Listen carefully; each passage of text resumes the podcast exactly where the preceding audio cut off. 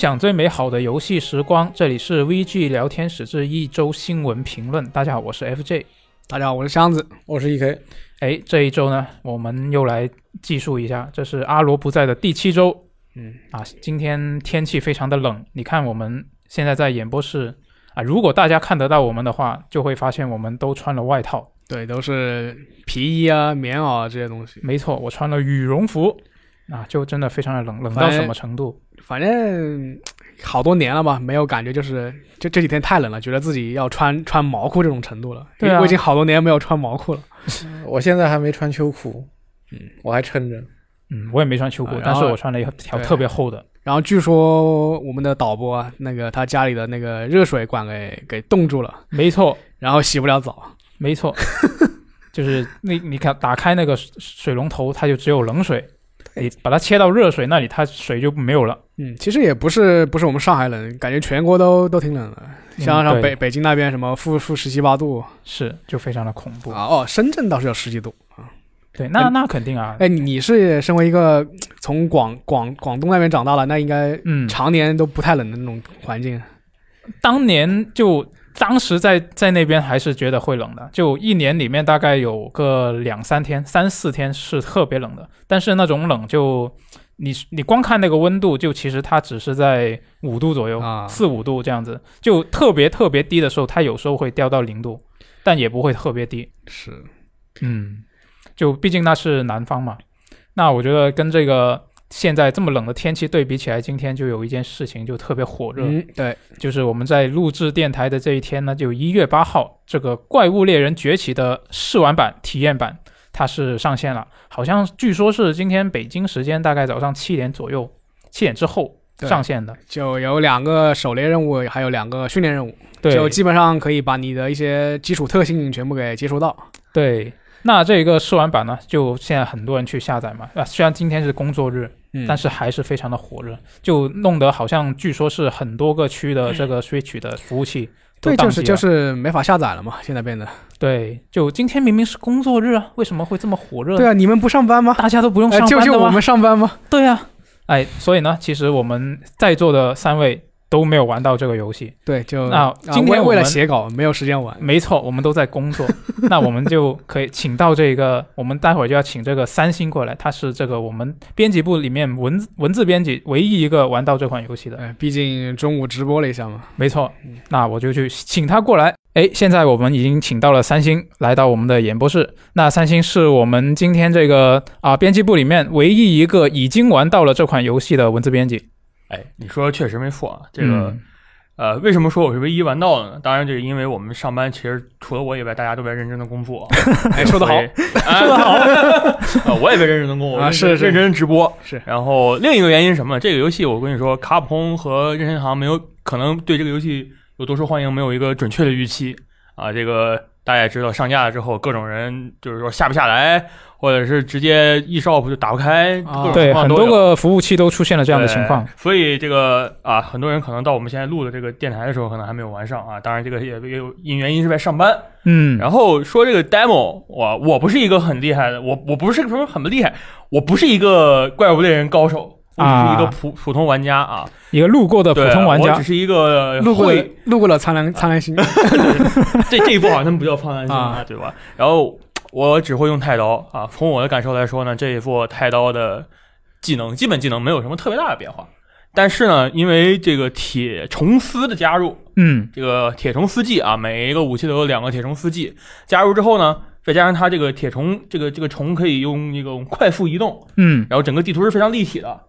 就整个导致这个游戏的节奏非常快。啊，对，其实其实我感觉那个翔虫就是无敌加强豪华版的那个钩爪钩爪啊，对，因为没错，因为原来的钩爪，你想想，你不能到处飞吧？对，得有个着力点对，这次 demo 呢，你比如说你被被怪物打飞了啊，打啊飞之后，如果你那个虫还有，就一共两个虫格嘛，啊那个虫格还有的话，你就可以用这个回回避技一个倒地瘦身，哇，一下就翻起来了，哦就不用倒地之后你再缓慢的爬起来怎么样的，就可以倒直接一个空中瘦身，对瘦身之后你还可以接攻击，然后还会哦，自动收刀啊，然后就是你就是说，比如说怪物离你有几步远，然后你还你肯定还可以骑这个牙狼犬，就很强。牙狼犬这个机动速度特别高，你骑在牙狼犬上，你可以啊、吃药可以磨刀。你想想，你正常磨刀你要原地站就不动磨，但是你在牙狼犬上你可以边跑边磨，这么方便对，呢？非常屌。然后你比如说怪物在前面，然后你亚当拳冲刺冲过去之后，你跳起来，用一个铁虫丝移动，瞬移到他面前，被一个劈砍哇啊！，这一套动作我觉得比原来就你就说 Switch 上那个 GU 就是呃怪猎叉叉的话，那肯定是嗯机动性高上特别多，就是整个游戏的节奏特别好。就听起来很流畅。对对他这一座，我感觉就是他有一些以那种忍者为主题的这个感觉，就是一方面就是你刚才说那个翔虫嘛，就飞檐走壁嘛，你可以就通过翔虫飞起来，然后爬山。然后另一方面，它还有一些道具，就是像什么扔在地上那种什么铁铁铁那种铁刺啊，对，有那个就是它有这次不是加那个御龙啊，不叫操龙，叫御龙，啊，对，对，不叫操龙啊，说御龙系统。博大精深的中文，除了正常用这个铁虫丝技啊攻击它之后，可以就是提高，就是让它更容易被御之外，你还可以用嗯地图上的一些环境生物，或者是引诱两个怪物之。两个大型怪物互相搏斗啊，啊会降低他们的那个耐力槽啊之类的，就就大概这个设定，然后你就可以骑上去。啊，就就就就就你把它撞对把它撞了，然后它就有一个那个可以御龙的选项，，对，然后御龙之后呢，它也有很多功能，就比如说有轻重击、有轻重攻击，有回避。那个回避就一看特别像那种动作游戏里那种 parry parry 那种感觉，就啊一个非常华丽的一个闪闪躲。哎，他那个回避好像是要消耗他一个对，消耗他那个翔冲槽的槽槽，对，也是要消耗翔冲槽的。然后你还可以用那个冲刺，就是冲刺冲撞。因为就是你怪猎世界里，就是冰原，你用那个钩爪吧可以把他们撞墙嘛。对，然后你这次是变成了你骑在他身上的时候，可以用那个冲刺，就是呃，Switch 键应该是外键嗯撞墙。撞墙之后呢，你撞墙的瞬间，你可以用 B 键消耗降消耗降成那个重格来回来哎把它驾驭住，然后飞可以再撞一次。就如果说你身上有最呃最多是有三个重格，因为有一个是可以捡到野生的重重格。嗯，如果你有三个重格，你可以撞四次，那这么变态，对，可以让他撞墙撞四次，然后撞倒之后再倒地，那对方如果如果我用这个技巧我去撞撞别的那个大型怪物的话，也可以撞。那别人不是被撞成傻逼？对，就是反正那就很屌。就一直一直四次都在硬直在那里，然后呃，都可以的啊，非常强。就是整个这个游戏的节奏是非常快的啊。当然，你像大剑，我还用了大剑，大剑我就稍微会用一下。然后大嗯剑 你配合这个铁虫丝这个移动，整个大剑的机动性非常非常强。原来也大们大家都知道，这个大剑的翻段蓄力你一般都砍不到人今天直播的时候我也砍不到人，但是呢，除此之外的技能你都可以用铁虫丝啊往前一冲，然后一个翻段一个一个空中蓄力啊就可以砍到地上。然后大剑的铁虫丝技攻击技，这个 VL 加叉，它是一个前冲的一个攻击之后打中了地对方，你可以一个在空中翻段一个空中的几段蓄力。这样这种攻击就比你在地上打打不着人的情况要好很多。啊，就我刚刚这么听你说下来的话，我感觉这一款游戏它跟以往我对怪猎的一个认识会有点不一样。对，就是我我之前是没怎么玩过怪猎的，我都是在啊、别人的机器上蹭了一下。然后我当时的一个体验就是以前很久了，大概是应该是 PSP 的时代，就是我感觉这款游戏啊、怪猎玩起来的话呢，那个动作就很多动作它是需要停下来做，对，就比如说什么吃药啊，磨刀你还得你吃药之前你还得把那武器先收起来是吗？？对，就是刚，但是刚刚听你这么说起来的话，这一款游戏它的这个怪猎崛起，它好像在这方面会变得流畅了很多。对，就是原来的怪猎就不算怪猎世界，怪猎世界可能也没有加强特别多，就是原来的怪猎平面的战斗比较多嘛，一般是是在地上平面战斗。嗯然后后来比如说有操虫棍你可以飞，或者后来说有那个冰原的那个钩爪，钩爪你可以勾到敌人身上。那这一次是直接你可以通过降虫来就是实现一个非常明显的上下一个对，反向的反正就是他那种飞檐走壁那种感觉，我感觉比那个塞尔达旷野之息都，要而且。而且像它这个地图上这些这些墙壁、这些这个峭壁，你都可以直接一个跳上去就一个横向的移动。你比如说你被怪物打飞了，嗯，或者怪物冲你来了，你可以就是你在你背对着墙壁，怪物冲你来的时候，你可以直接飞到墙壁上，然后从那边走路走位绕过去啊。当然，这个我我觉得很难实现啊，因为这个怪物的攻击也是很理理论上，但理论上 是可以的，哎，嗯对吧？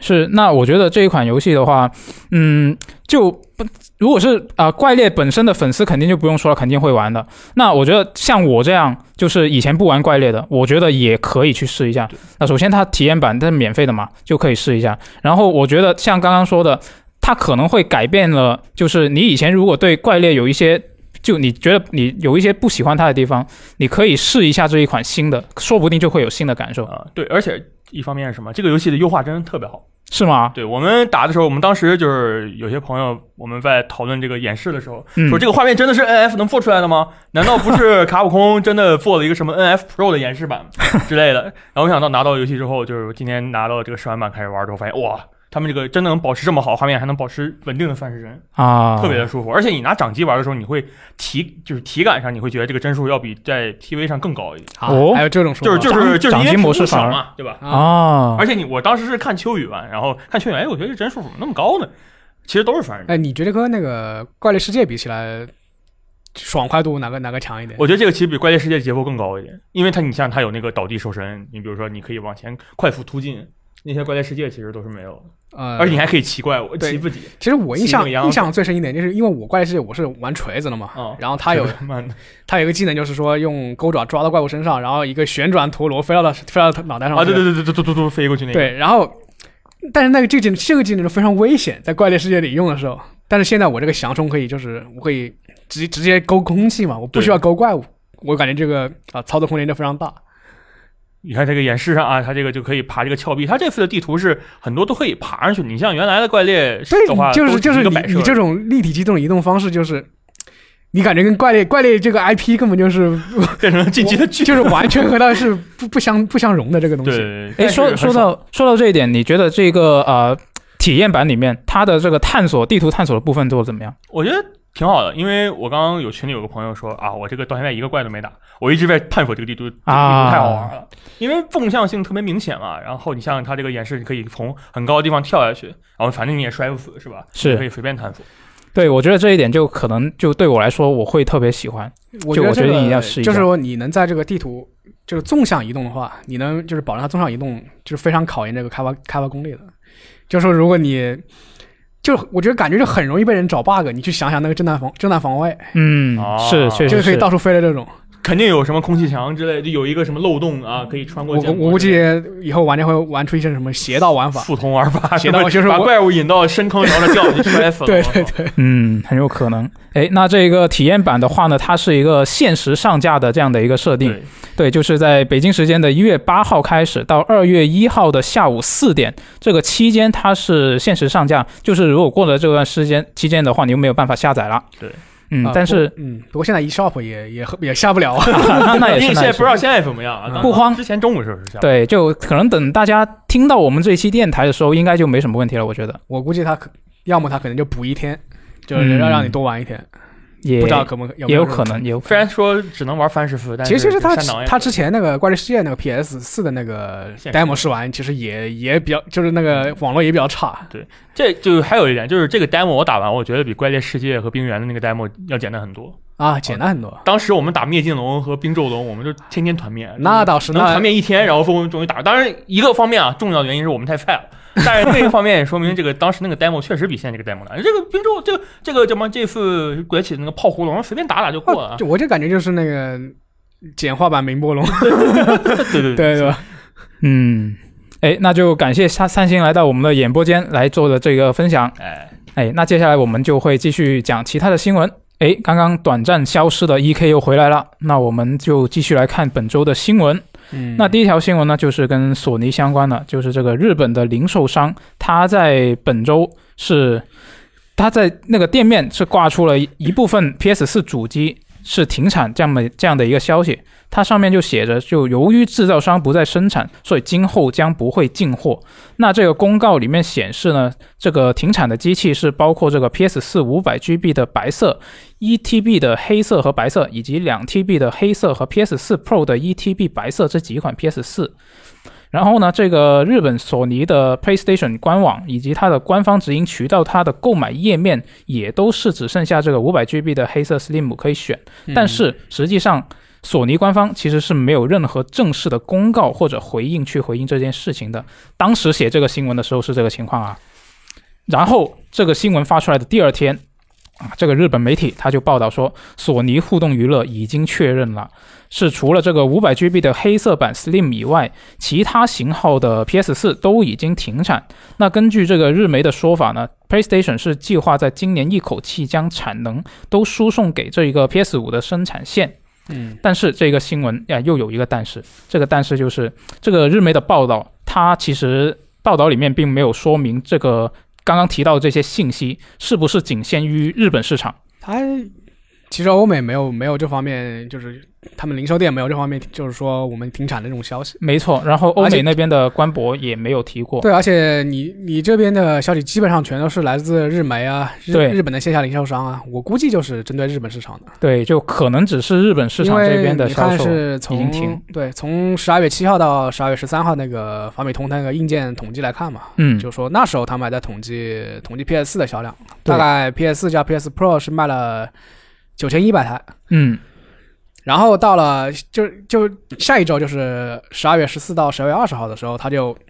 已经不统计 PS 四这个这个销量了，就全部统计 PS 五了。嗯，然后这时候 PS 五 PS 五的销量就是从前一周的九千多台变成了一万五千台，对，就可以看出就是说，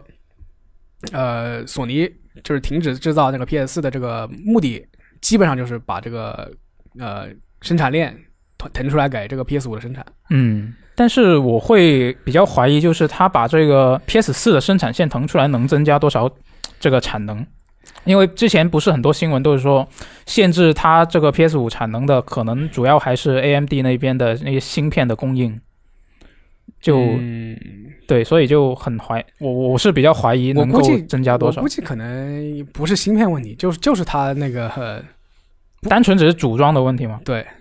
嗯，那希望就就就是说它芯片可能也存在问题，是但是它它的那个组装线还没有达到它那个芯片的那个、啊那个需要度。还没赶上。对，嗯，那然后其实就我根据这个新闻来看的话，因为 PS 四本来现在已经卖的不多了嘛，嗯索尼完全有可能根据他们内部的数据来决定、来判断，就是哪一台现在在正在发售的各种型号里边，哪一个型号现在就是卖的最多，那我们接下来就只卖这个了呗。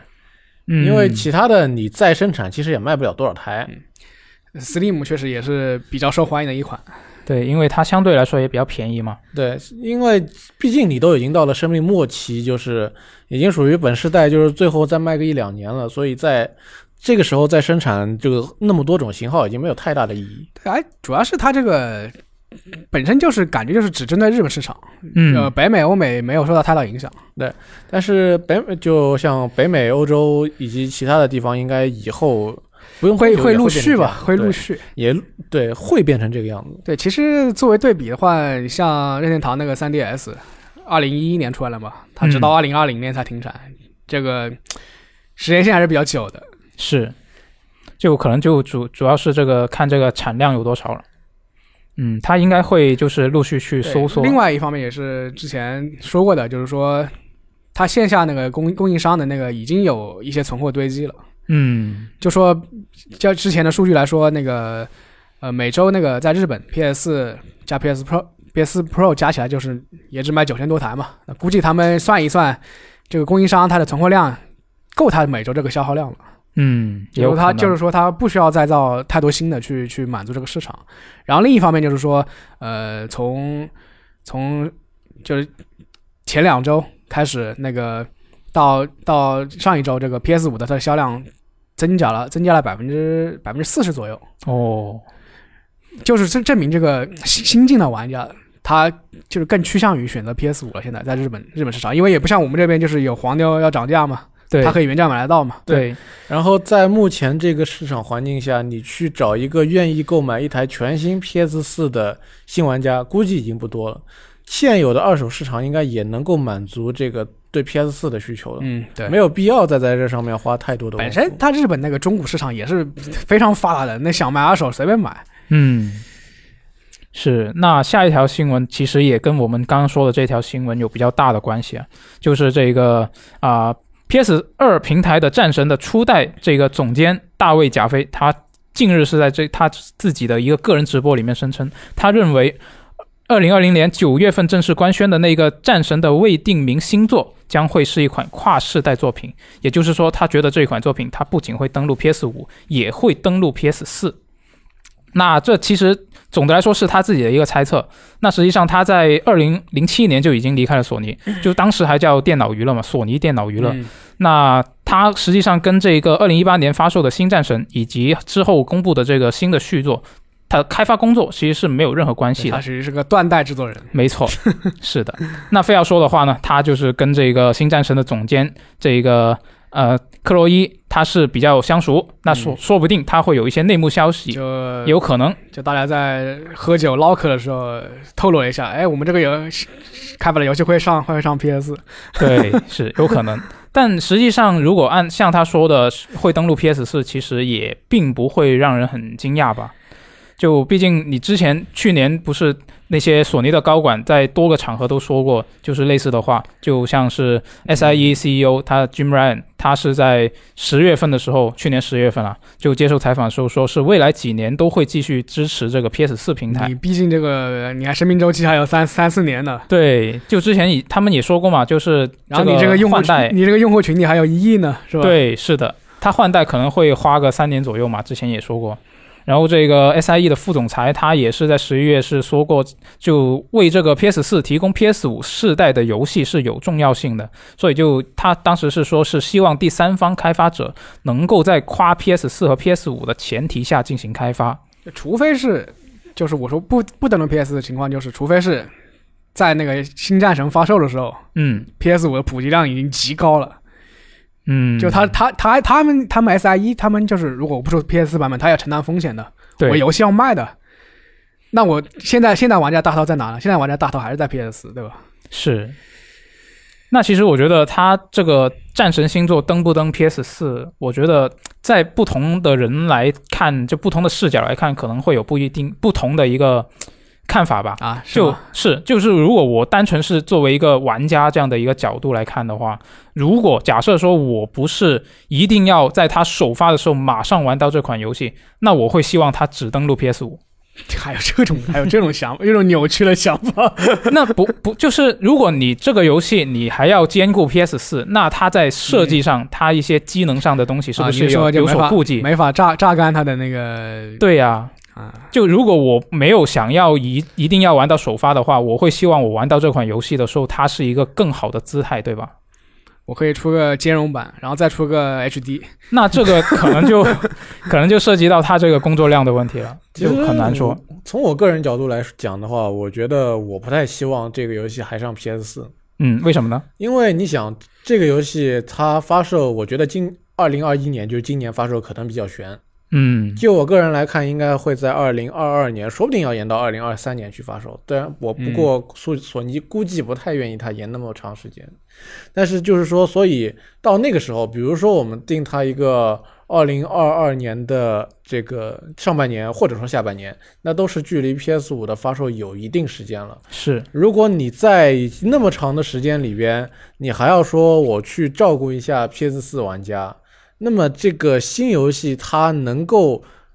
达到多大的效果是存疑的，它必定会为了这个兼容 PS 四去花费很多的时间去去给它做这个。兼容，然后还要就是，说不定还要砍一些 PS 五的效果，以导致呃，以让他们这个游戏玩起来区别不是特别大。要要对自己的产品有信心，像 GTA 五一样。呃所以弄成这个样子的话，我觉得很多买了 PS 五说我玩就是要玩这个次世代让我感觉不同的游戏的玩家，估计不太能接受。嗯，这就是其实就是我刚刚说的，就是你要回答说你希不希望这个战神星座登录 PS 四、嗯这个要看你是什么身份。可以啊，就你你回头去做个话题是吧？对我，我觉得可以，我觉得可以。就是我作为一个玩家，我像刚刚已经说完了，我比较希望它能够登录 PS 五，嗯啊，只登录 PS 五。那如果我代入了一下，如果我是开发者，我也会希望它只登录 PS 五。那首先工作量肯定会相对来说变少一点，就我只要优化优化一个平台嘛，一个主机嘛。嗯然后另外一个就是我只登录这一个性能比较强的主机，那我在创作上所受的限制肯定也会更小一点。那倒是，对，其实这是一个比较极端的情况，因为你要玩，你要做这两个平台的话，你必须考虑在目前来看，性性能已经非常不够的初代 PS 初版 PS 四的这个硬件，对然后而且别人买你这个 PS 五是为了玩这个体验有很大不同的 PS 五游戏，嗯，所以你怎么兼顾这两头，我觉得是非常极端、极端非常困难的一件事情。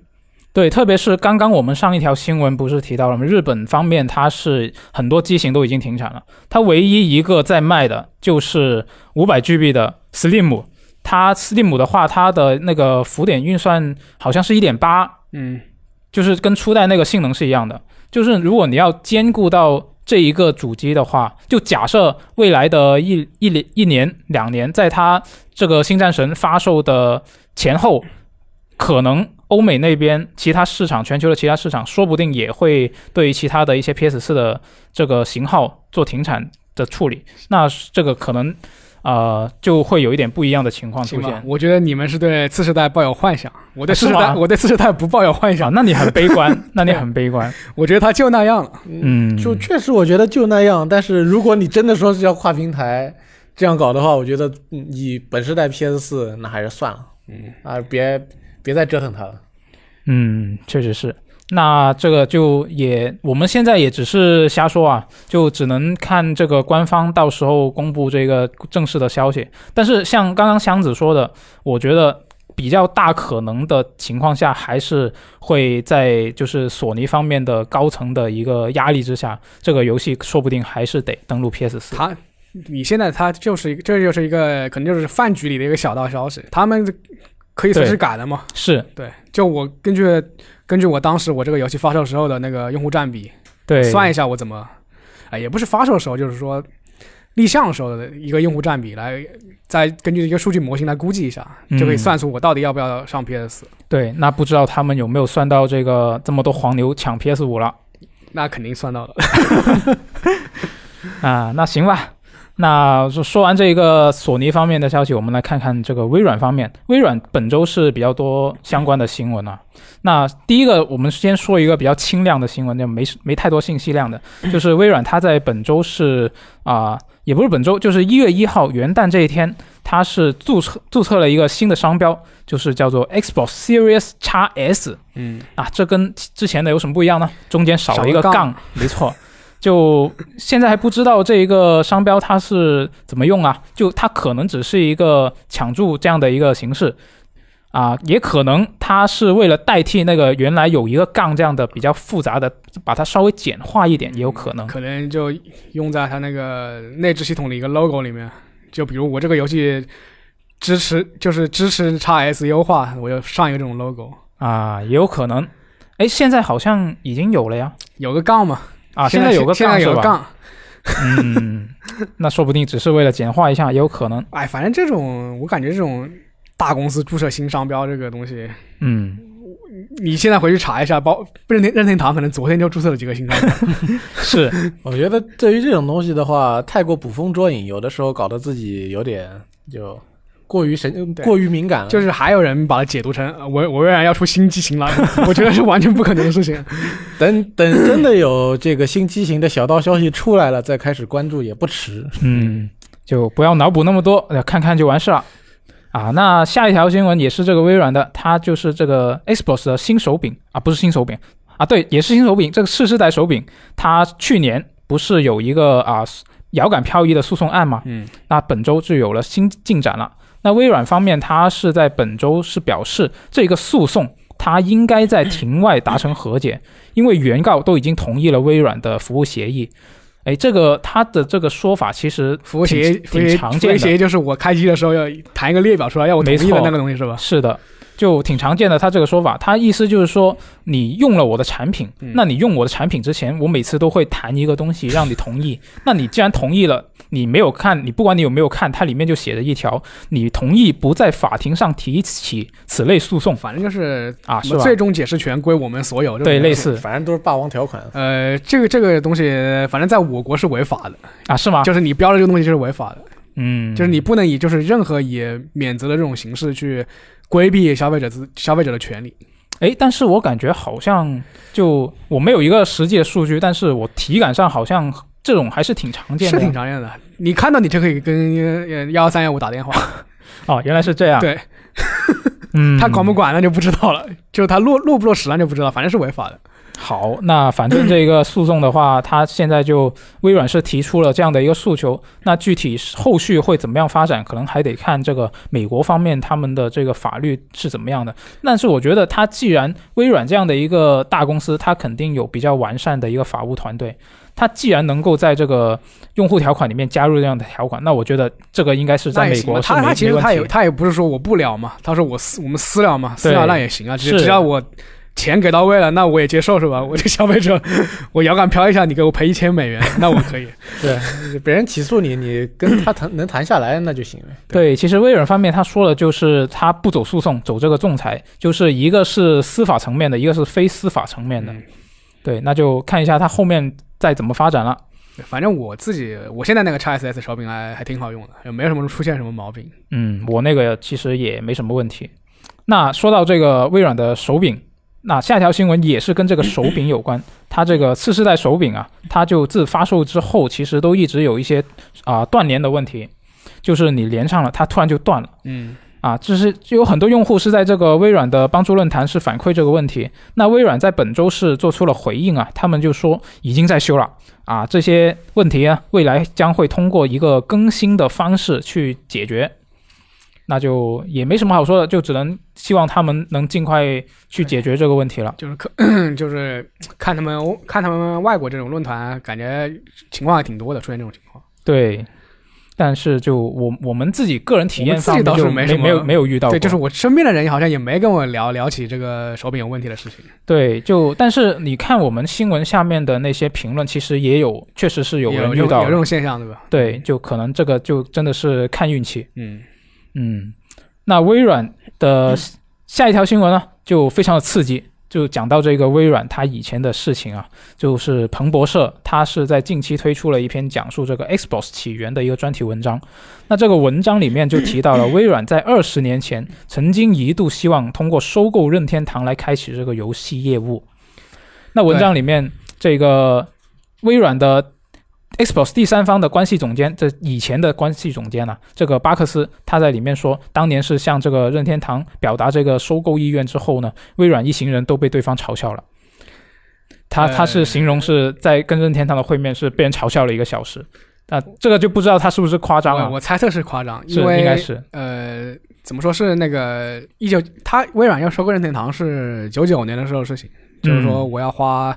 呃两百五十亿美元去收购任天堂。嗯，然后当时他是当时是跟那个任天堂美国总裁那个荒荒川石去谈，那荒川石是那个山内山内普的那个女婿啊。嗯那那个荒川石他他最初是以为微软是在开在开玩笑，哦，就可能是因为这个事情就就一直笑，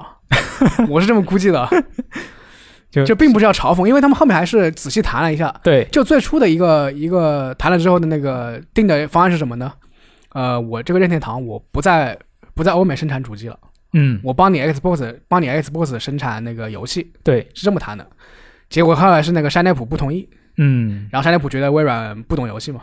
但啊反正他就是他觉得微软不懂游戏，然后就这个合作就就就吹了。再加上就是当时那个就后续嗯后续那个 Game GameCube 嗯，要出的时候，这个嗯这个谈判就彻底没希望了。诶，那除了这个任天堂以外呢，其实微软当年还向不少公司是啊提出了这样的一个合作，但是呢啊都没有成功。那其中就包括了这个 E A Midway Games 以及这一个史克威尔，就是跟这个艾尼克斯合并之前的史克威尔。那当时是据说是 E A 是透啊拒绝了这个邀约，然后史克威尔呢是因为这个报价太低，所以最终是没有成事了。诶，其实我就我看了这个新闻之后，我就在想，就如果当年微软成功把任天堂收购了，现在会是一个什么样的状况？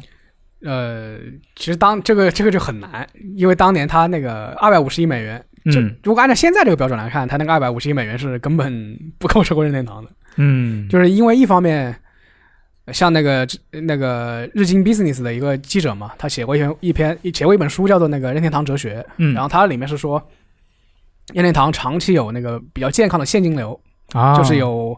五百多亿人民币的现金流，嗯，就是他完全就是他他他不发愁没钱用，就是说他啊在他在公司极其危难的情况下，他仍然可以用现金流，就是帮他渡过难关。对啊第二点，一九九九年的时候，一九九九年的时候是那个、呃，岩田聪还没上，岩田聪还没还没当社长，就是在岩田聪当社长之前，这个任天堂一直是家族企业。嗯加速器任天堂加速在下下加速器的时候，在是由那个山代普来来那个操刀嘛。对，一手山奈拍板普，是一个比较傲高傲的、比较比较高的这种性格嘛。我觉得他就是不会，就是不会同意，就是让微软收购他们。对，就单从这个来说，他就不可能会对，一。方面是我不缺钱用，嗯一，方面是我不想寄人篱下，对，所以微软掏出这个二百五十亿美元，感觉杯水车薪吧。嗯，确实是，而且其实就那个时候，虽然大家都知道当时 Windows 九八发售之后，微软这个是秒天秒地，但是真的你要让盖茨去跟他们合作，我估计其实挺难能够有一个比较圆滑的过程，可能很有可能磕碰不断，到后边大家都觉得不满意。你要是真的闹到后边，如收购了以后，这人员变动又搞得很多很复杂的事情出来，估计到现在我们在看到的任天堂游戏就完全不是一个样子，估计不会是一件很好的事情。嗯，我倒是觉得微软现在收购世嘉比较好，对吧？世嘉也是也是一个大头，对吧？但是啊，收购世嘉的话，那主要是把呃这个如龙在 Xbox 上给独占了，啊还有阿特拉斯的一些游戏，对，嗯扩充一下自己的这个日本日式游。戏库，对。对，是，哎，那说到收购这个事情呢，本周还有另外一条新闻是跟收购有关的。刚刚说的是这个微软想收购任天堂，那本周呢，这个任天堂它也宣布收购了这个《路易吉洋馆三》的开发商。嗯那这个开发商它 Next Level Games，它是一个加拿大的开发商嘛。那他们我查了一下，他们比较有名的作品主要就是这个《路易吉洋楼》，呃，二二代跟三代。然后呢，他也开发过 V 上的一些其他的游戏，比如说这个《卡汤姆克兰西幽灵行动》，他是给育碧那边去开发这个游戏的。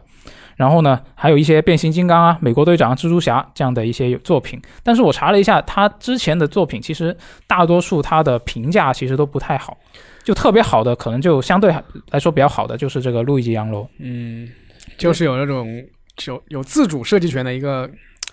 总结起来就是有自主设置权的一个代工 代工工作室。嗯，换句话来说，如果它有非常多的知名的游戏或者说是成功游戏的话，你不至于看到它的名字不知道它是做什么的。对，还得去查一下。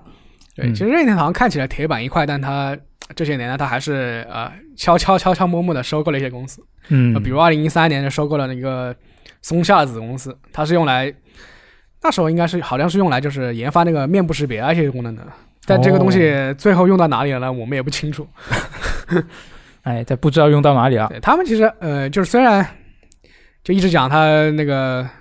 技术方面顽固不化嘛，其实也是一直在寻求突破，可能。嗯，就以他们的方式嘛。对可能就是他们寻求突破的路子跟大家平常想要的那个不太一样。对，不是单纯的看这个啊硬件性能那方面。喜欢把这种很老的技术拿过来翻新一翻新一遍，然后嗯又摆出来，是像什么裸眼三 D 是吧？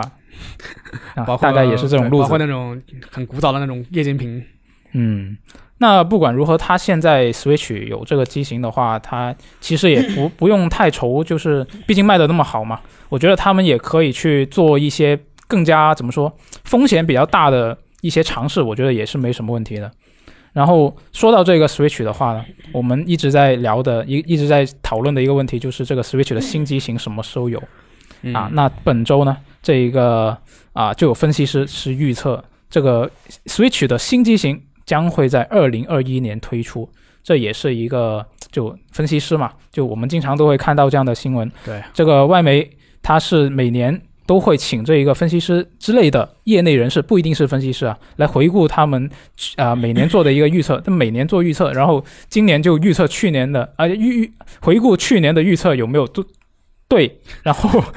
然后再去预测今年的情况。然后呢，这这一年的话呢，他是有两名啊、业内人士，他都觉得任天堂会在二零二一年推出这个新机型。然后呢，大家提到每一个提到 Switch 的这个业内人士都觉得 Switch 还会成为二零二零二一年最畅销的游戏主机。哎，箱子你怎么看他们这些预测？我觉得，就分析师你预测预测销量这些东西，嗯预测预测公司的那个走向，很正常。对，但是你预测到出不出新机型这个东西，就你根据他的根据他的那个，就是他公司的那个经经济模板，你去判断他出不出新机型，我就感觉不太靠谱吧。是吗？嗯嗯，但是其实我觉得它因为新机型它肯定是会出的，这个大家都知道，这只是时间问题主。要是他也他他一方面他有没有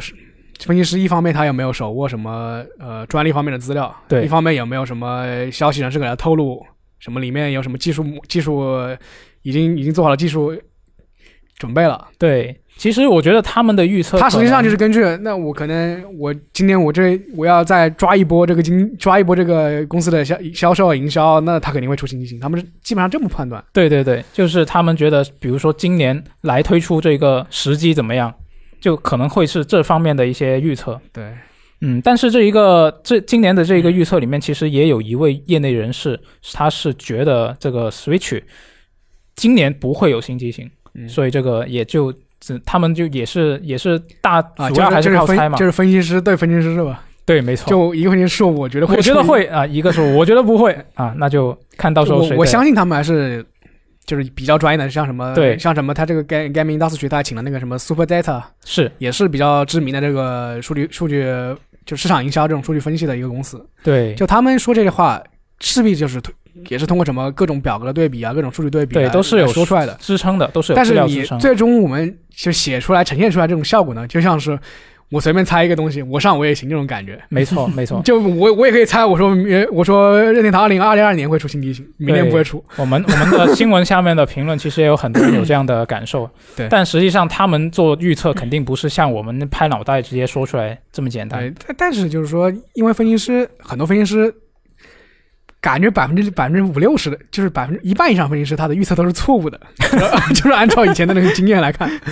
嗯，所以，如果你坐在站在一个玩家的角度上来，想要找一些什么预测啊，或者说是消息啊，还是不要太往分析师这边去去尝试寻找一些什么信息。我觉得就是你看他，你他们如果判断就是明天任天堂的什么股价会到多少，全年营收会到多少，这个东西更有参考价值一点。对，如果你想要知道是什么新游戏、新主机，那还是盯着几个舅舅比较靠谱一点。啊，确实很有道理。哎，那其实我看到这个新闻，我就想到一个事情，就是如果我们能够请到一些真正的分析师来跟我们录一期电台，那就好了。嗯，看他这个东西怎么运作了，是吧？对对对，我就很很很感兴趣。啊，那 就你到底是不是瞎逼？对，就是 如果如果有听到我们电台的朋友，你有认识这样的人，不妨向我们推荐一下。对，但是我看国内大家知道消息就就各种就是知道，有分析师想想想喷我们的啊，可以到电台来喷我们，也就你们就就说你们这些人不懂乱说。对对对，但是我看国内说这种分析师出来抛头露面的不多，还是还是舅舅出来的那国。内确实挺少的啊、是不知道为什啊、么。我问了一个朋友，就是这件事之后，我就问了一个朋友，我说你认不认识分分析师？嗯，他说他就是我说做一些什么金融方面的、市场营销方面的，他说有有嗯这方面专业的，但是他们现在都卖保险、卖车去了，没有做分析师的啊，啊，这就是金融行业的末路嘛。嗯，呃我觉得可能主要是游戏，他就是他关注游戏行业比关注其他行业相对来说没那么赚钱。嗯我觉得主要是这个原因。嗯，哎，那我们接下来看下一条新闻好了。下一条新闻呢，就是这个彼得摩尔，他是在本周是接受了一个外媒的采访啊。这个彼得摩尔他是先后担任过这个世嘉、微软和 E A 等大公司的高管嘛。他说的话，我觉得还是就怎么说，就比较值得关注的。啊，嗯，对，他在采访里面就提到，他不认为 FIFA 系列的这个终极队伍模式那样那样形式的一个开开卡包的系统，他不认为这样的一个系统它是一种赌博。嗯啊，他就在采访里面提到，这个开箱抽卡这种形式、这种机制，它最早是可以追溯到这个上世纪的二三十年代，就是收集那些香烟的卡片。然后呢，哎他小时候你也收集过是吗？香烟卡片吗？就是别别人扔到那个盒子，哦，我把那盒子只是卡片，把嗯盒子捡起来，从那个侧面把那个纸给抽出来，它有不一样的图，它有不一样不一样的那个图形。嗯，没错。然后呢，他也说他小的时候其实也有已经有那种就是可以开出随机糖果以及玩具的一些幸运包，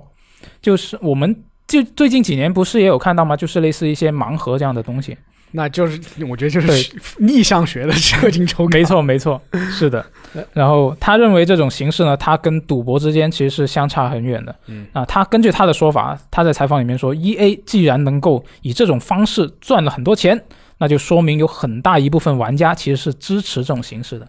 你们怎么看他这种说法？呃，按按照 ESRB 这个分级分级分级机构的他那个判断来看，就是说，嗯只要你这个就是抽卡这个行为啊，比如氪金抽卡这个行为，就是不直不不是直接用现金交易，他就不算赌博。就是只要就是说我把它它换换成虚我把它换成虚拟币，我去抽就不算赌博。间接多了一环就不算吗？对，对，那个 ESRB 他是这么判定的。哦，但是我觉得这个彼得摩尔说他不算赌博，也没有太多，就是说服力不强，因为他他是耶尔高，他以前是耶尔高管，他靠这个赚钱。这件事情吧，你得从 几个角度来看。首先吧，这他这个，比如说氪金抽卡或者说开箱，它算不算赌博？我觉得一个很重要的一点是你这个东西有没有一个保底机制。嗯，嗯如果你是完全无保底，加上这个真随机，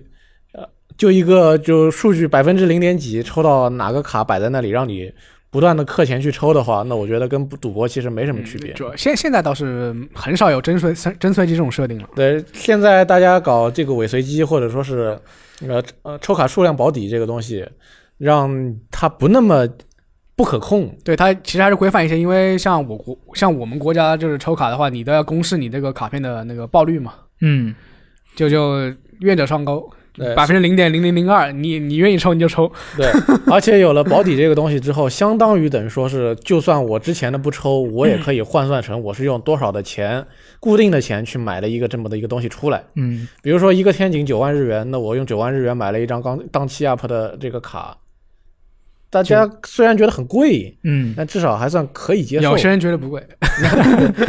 对，就那这就是带了保底之后，我认为它跟赌博还是有一定的区别的。但是非放在非法上面又有点不一样。大家都知道，非法 UT 就是 FUT 这个东西，它是让你用抽到的球员去对战的嘛。嗯，嗯，那那或多或少又带了一些这个 pay to win 的要素在上面。对对，确实是，就体育游戏，不管是非法还是二 K，它都有这么一个抽球员卡片组自己的球队再去跟别人对战的模式。对，呃，那你想要赢的话，那你就肯定还得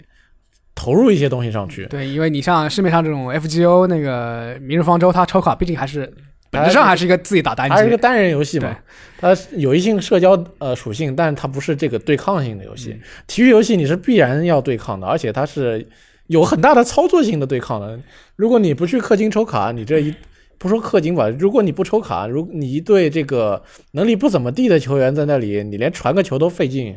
那想想还是非常的吃力。游戏的环境逼着你去抽卡，你能忍得住的话，你可能还好，但是。有些人就是，尤其是国外一些玩家，都花了六十美元买了这么个游戏了，还在网络对战上面被人不断的虐，心里过不去。对他，其实他说他这个模式受到别人欢迎，我觉得也不是欢迎吧，他就是想赢，不是我欢迎这个 不是不玩法，是不是我喜欢这种玩法。对，是我想赢，我想要拥有。对，他是利用了玩家的这个求胜的心。那其实说到这个开箱跟赌博的这一个关系，我之前也有听过一个说法，就是你开箱，你开箱出来的东西，它就是它巨大最大的区别，有一种说法就是你赌博输了，你是什么都没有了，嗯就是你那个赌本是直接就没了。啊，对，然后这个开箱，你起码你就算你觉得不喜欢那个东西，你肯肯定还是有会有个有个强化。素材是吧？对对对，问题就起码有个是，素材比。如说，但是区别在于，可能说你我投了一万。去换个筹换个筹码输光了，我就什么都没有。我然或者说我换了一我拿一万去换了一万的抽抽卡代币，嗯抽下来价值一百的卡，你跟我说这个不是赌博，这也让我心里有点难以接受，好吧？对，所以这个事情其实到现在就大家全全世界其实都还没有一个就特别明显的共识嘛。就是每个国家都有不同的判定。对，没错。这这方面抓的比较严的是什么？比利时这种这种这种国家，嗯，他们就之前也出了一些法令，就是说你们开箱开箱抽卡就是赌博。嗯，我觉得这件事情不能就是按照像彼得摩尔这种人的思路去做，因为他们是站在体育游戏那一边的人嘛，所以如果你完全顺着他们的意思来，长此以往，这个事情就得不到抑制。嗯，对，对，要要有要有规范。是，嗯他那么一说，你就那么一听，别太当真。对。那个，呃如果不喜欢他这个说法的话，就啊喷一下，那就没 没问题我觉得没问题，喷一下没问题，别人反正现在也不在游戏行业工作了，没错，他自己说，哎，这是我一个外外部人士的看法，你们不要当真。对，是的。那哎，看完这个彼得摩尔的说法，我们来看一下这个《碧蓝幻想》相关的消息 啊。这个《碧蓝幻想》，如果你是比较关心这个《碧蓝幻想》衍生作品的朋友啊，那这周你将会你你就已经得到了一个好消息和一个坏消息。那好消息是什么呢？就是这个《碧蓝幻想 Versus》它的后续的更新计划已经公开了。这个新角色石天众乌诺的新预告将会在一月二十二号发布。然后二月上旬呢会更新这个 Battle Pass 的第二部分，下旬会追加这个四十六到五十话的主线剧情，然后季票二的第五个 DLC 角色会在三月初的《碧蓝幻想》七周年的纪念直播中公布。然后我们来看一下这个坏消息啊，坏消息就是这个《碧蓝幻想》为 Link，它在整个二零二一年都不会有信息披露了。嗯，这个制作组他就说是希望在这一年全力开发游戏，到二零二二年才会逐步公布这个游戏的情报。嗯哎，这个游戏其实它在二零一六年八月公布以来已经很久了，对，包括二零一九年和白金工作室分道扬镳嘛。没错。就一开始大家对这个游戏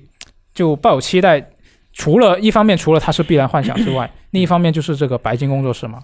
其实主要是因为第一次演示，大家都觉得很惊艳。对，呃，我觉得就是拿就是拿最近的演示和第一次演示来比，感觉它风格上有一些变化。是，呃，第一次的话就是比较像白金工作室那种，就是纯比较纯粹的那种，就是三 D 三 D 动作动作游戏。嗯，然后最近的话，它可能最近的话有，就最近的话，它那个设计有一点那种类似于 FF 十二那种 RPG 那种感觉，就是说你和你和 BOSS 之间什么有个连线啊那种，嗯，然后你然后你打的时候，你也不是就是完全就是第三人称追背，会有一个那个视角平移，就是类似于那种呃全局观看那种 RPG 那种感觉。嗯，我感觉就是我个人猜测，就是说可能是这个 Side Games 的这个对这个游戏的计划和那个白金工作室他们的擅长的东西不相符。哦，就是我就是 Side Games 可能是我我我我就是想做成现在这个样子，就是说它呃以这个三 D 动作为基准，但是说它还是有一些嗯 RPG RPG 的这个东西。嗯，就可能是两家大家各自想做的一个理想化的状态有点不一样。对，不过就之前就是前上个月还是上上个月，他们这做的这个演示来看，我个人不太看好，因为他这个演示不是分前半段的普通战斗跟后半段的那个 BOSS 战嘛？嗯嗯前半段我觉得其实看下看下来是比较无聊的，他在里边操作做的事情是很重复又很机械化的。对他那个他那个技能技能系统，我感觉就是不是像比如鬼泣这样就是插就是圈插圈插这样组合组合来放，它是就有一个技能面板，嗯，对，应该是它就是说它可能有这个组合组合的这个动作技能，但是它把一部分技能拆分出来变成动作面板。这个东西就有点像那个三国无双，知道吗？三国无双八或者是那个塞尔达无双那种感觉。我个人来看的话，它应该可能是做成那种单人网游的形式，然后再配上它那个合作模式，大家一起。对，就是它那个打 BOSS 那个感觉特别特别像那个 MMORPG，嗯，就是 F 十四那种感觉，就是说地上有个红圈啊，你出去躲啊，然后集合分摊，对对对，有这种感觉。躲躲 BOSS 技能，嗯看起来这个就是说你就说你纯粹依靠你动作来就是回避这个攻击的这个手段，嗯，并不像这个传统意义上的动作游戏这么充分。嗯，它还是融合了比较大量的 RPG 的这种元素。对，我觉得他，因为他像刚刚 E K 说的，他上次公布那个演示的时候，其实他也提到了是在二零二二年发售嘛，他提到了这么一个发售的窗口，然后他现在说二零二一年整年他都没有消息，然后到二零二二年才会公布。那其实我觉得对他们来说，这个时间真的是非常赶。就按以他之前公布的这一个演示，它的完成度来说，我觉得说不定他们现在项目的整个完成度可能也不是太高。嗯，我只能讲他错过一个好时机吧，就是毕竟他刚刚公布的时候，大家期待值那么高，就现在西红柿都不怎么想玩了。对，呃，现在这个它能不能有原神好玩，还是 难说的一件事情。嗯，那我还是相信可能比原神要好玩一些。不过我觉得他们这个二零二一年不公布新情报也正常。如果你把它想象在二零二二年的下半年，比如说十月或者九月发售的话，那么他们是有这个三四分之三个二零二二年的一个这个宣发时期的。嗯，呃，那么这个今年这一年你放过去其实也不要紧。对我，其实我个人还是吃他现在这一套的，就是动作模式加 RPG 这种元素。如果出的话，我可能会玩。对我大概也会也会应该会试一下。嗯，那买一个游戏四五百块钱钱呢，你们就说着说着买就买了，那我们可以合资买啊。然后说不定到时候还要买的是 PS 五版七十美元，不啊，日本游戏定价肯定不止七十美元了，啊，有道理哦，那就到时候再看一下。嗯，嗯，都观望观望。是观望一下。哎，那下一个消息就是这个《灌篮高手》啊，它是在本周宣布它会电影化。这个井上雄彦他是在个人的一个社交媒体是公布了这个消息。嗯，那他跟后来也是出现了这一个在推特上出现了这一个电影的一个官方的推特账号，然后他第一条推特就是分享了这个电影的官网。那点进去这个官网呢，你就会发现下面有一个东影动画的 logo。那看来这个电影版会是这个动画的剧场版。对，就是动画电影嘛。没错，我其实当时我最初看到井上雄彦发这个消息，他没有说他是动画电影嘛，嗯我就在想他是不是要真人真人真人版。电影是吧？对，我以为是真人电影，我马上就在想，哎，他会找谁来演呢？那我觉得动画电影还靠谱一点。那真人电影那那确实是 真人电影确实你跟我讲这个真人打篮球的影视作品，我第一反应是那个宝岛拍的《篮球火 其实那个你说《灌篮高手》的话，他那个对篮球这个动作的描写，他还是相比什么黑子篮球，他是非常克制的。就是说你那肯定啊大多，数动作你在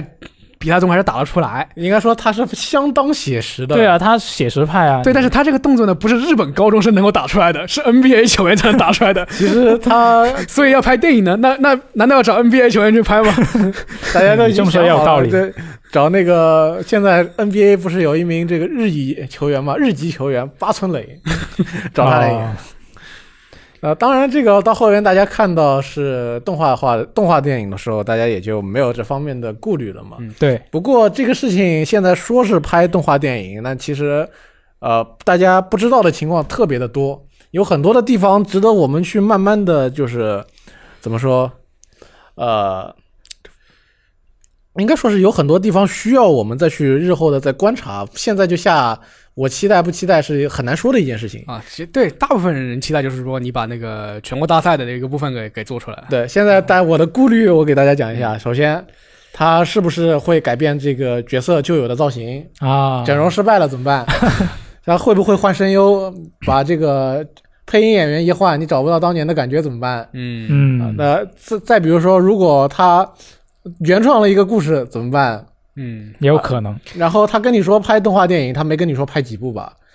对，对，如果你不知道拍几部的话，你也不知道他拍的是什么内容。是的，如果他跟你说是我要拍个三部，那你想是不是从头开始拍起？你要说他就跟你说我拍一部，那你在想啊，那是不是就就拍全国大赛片啊？嗯那也不一，那也不一定，对，谁都不知道。是的，所以这个留给大家的疑虑是很多的。现在也没办法一开始就说啊，我特别期待然后然后。然后东映东映的水平也是飘忽不定，是吧？就有时候做的很好，有时候做的极差。那他们东映的动画，嗯，然后呢，这件事情对我来说的一大顾虑，是因为前几年有那个《头文字 D》新剧场版嘛，嗯那个三部剧场版做的是让我非常那个难以入目，入目外形所以这个这一点是让我非常难，不太能。这如果做成那样的话，我是不太能接受的。那最好情况就是就是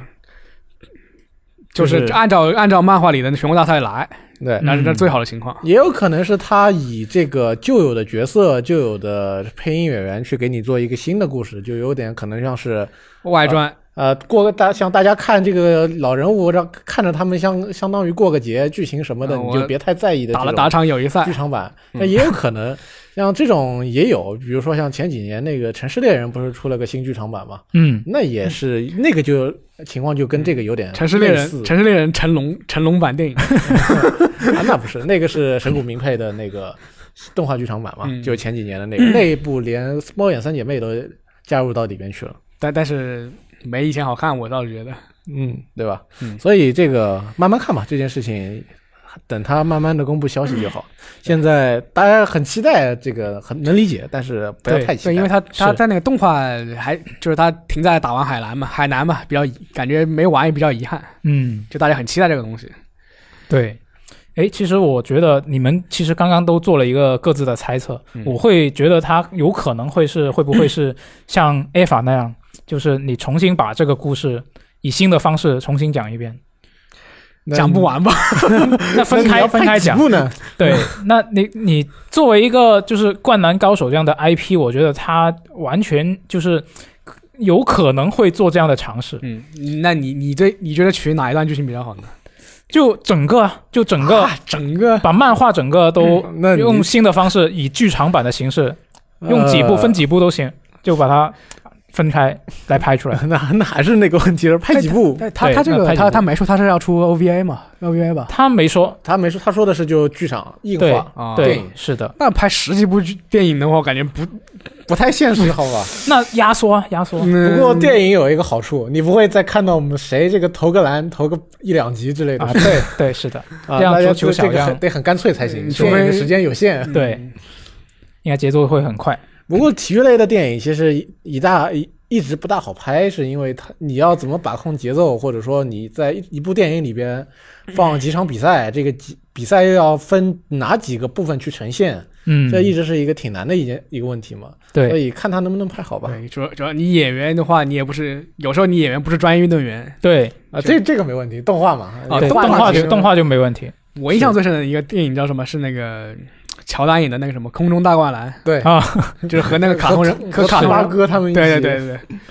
嗯，哎，那就看一下到时候他是什么状况。应该我猜今年后续应该他还会还会有一些新的消息，应该是，就大家可以等、期待一下。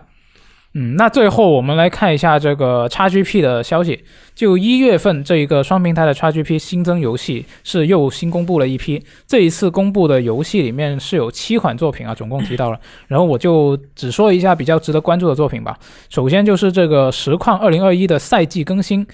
啊，它还有这个《不义联盟二》，它都会在一月七号登录这个 PC 和主机的呃 XGP 游戏库里面，嗯就是大家听到电台的这一天已经已经登录了。嗯，伊迪斯芬奇你居然不说，哦我还没说呢，我还没说到 啊，你不要急，你不要着急 我很急。啊。就然后呃，接下来要说的就是这个《火炬之光三》啊，虽然它的口碑不怎么样，但啊，大家但是它既然入库了，那大家没玩过的可以试一下嘛。可以试一下手游版《火炬之》，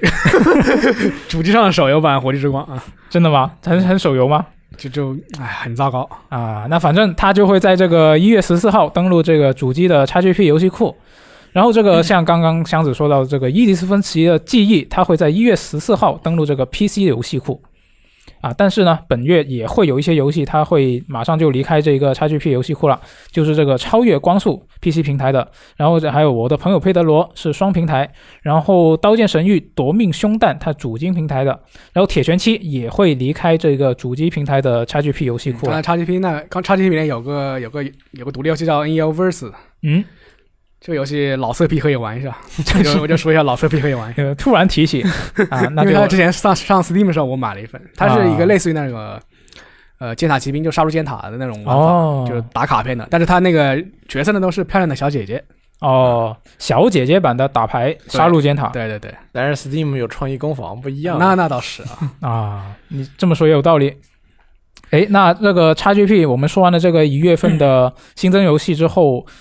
接下来还有一个相关的消息，就是这个二零一九年，微软不是说过这个《最终幻想》的系列的多款作品会在二零二一年、二零二零年加入到这个 XGP 游戏库吗？对，但是我我2020我等了一年，对，等了一年，但是他并没有把当初承诺的游戏都加进去，就是还有这个《最终幻想十》重置版，然后《最终幻想十二》重置版，还有这个《最终幻想十二黄道纪元》、《最终幻想十三》，还有十三二，还有《雷霆归来》，它都还没有入库。那微软的发言人他本周就向外媒说，啊、啊、回应了这个事情啊，他们就说，二零二零年份的任务已经完成了。啊，未来会宣布更多最终幻想作品加入到这个 XGP 游戏库，啊啊，会会宣布更多的详细日期，但是微软就没有提说具体说明这些作品，这些还没有入库的作品为什么会延期加入到这个他 XGP。他的意思是我们二零二零年已经加的够多了，对对对这个东西就留留着再发是吗？但但为什么他最初要说二零二一年、二零年就把它全部加进去呢？嗯，就很神秘啊，反正计划赶不上变化。不过它这些东西加进去之后，那个 XGP 相当于有了这个，就是现代版的《最终幻想》的这种大礼包都有了，就是非像非像素风的基本都有了。是的。